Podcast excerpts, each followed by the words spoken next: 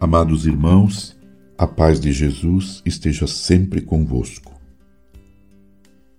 Quando meu servo chamar, hei de atendê-lo, estarei com ele na tribulação, hei de livrá-lo e glorificá-lo, e lhe darei longos dias.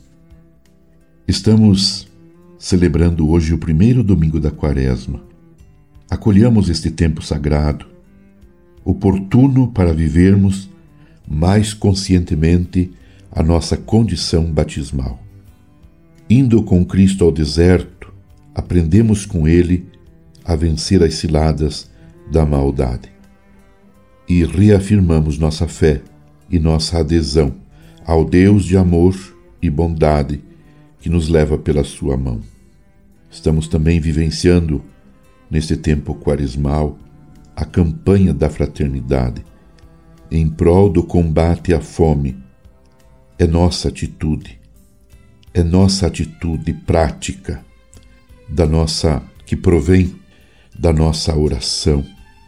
Ou seja, a nossa oração e o nosso jejum se transformam em ação. Refletindo a palavra de Deus na liturgia de hoje, a partir da primeira leitura. Na figura da serpente, o tentador se manifesta aos nossos primeiros pais de maneira ardilosa e vil para induzir-lhes ao erro, invertendo o mandamento apresentado por Deus, que tinha como finalidade preservar a vida e a integridade espiritual. A serpente sugere que Deus é um ser invejoso e assegura que, caso comece, comessem do fruto proibido, o homem e a mulher seriam como Deus. O resultado é aquilo que São Paulo desenvolve na segunda leitura de hoje: o pecado. Pelo pecado, a morte entrou no mundo. Seus efeitos se estenderam a todos os homens, pois todos pecaram.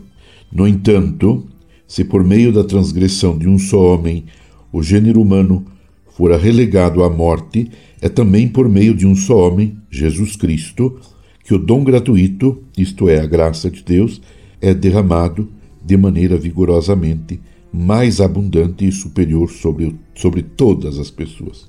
Ora, se o pecado cometido por nossos primeiros pais resultou em condenação, o dom da graça derramado por Jesus Cristo resultou em justificação.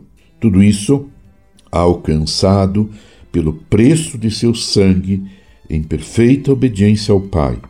Com efeito, como vimos no Evangelho de hoje, Jesus venceu as tentações, as quais cederam outrora Adão e Eva, para nos devolver a possibilidade real de viver com Deus nesta vida e depois participar da vida divina nova e eternamente. Para tanto, precisamos vencer todas as tentações, simbolizadas pelas três propostas apresentadas pelo tentador ao Cristo. Revestido e guiado pelo Espírito Santo, Jesus jejuou quarenta dias e quarenta noites, como Moisés, como lemos em Êxodo 34, 28, em relação a Moisés. E depois, Jesus teve fome, como todo ser humano foi tentado e nunca cedeu às impertinências do maligno.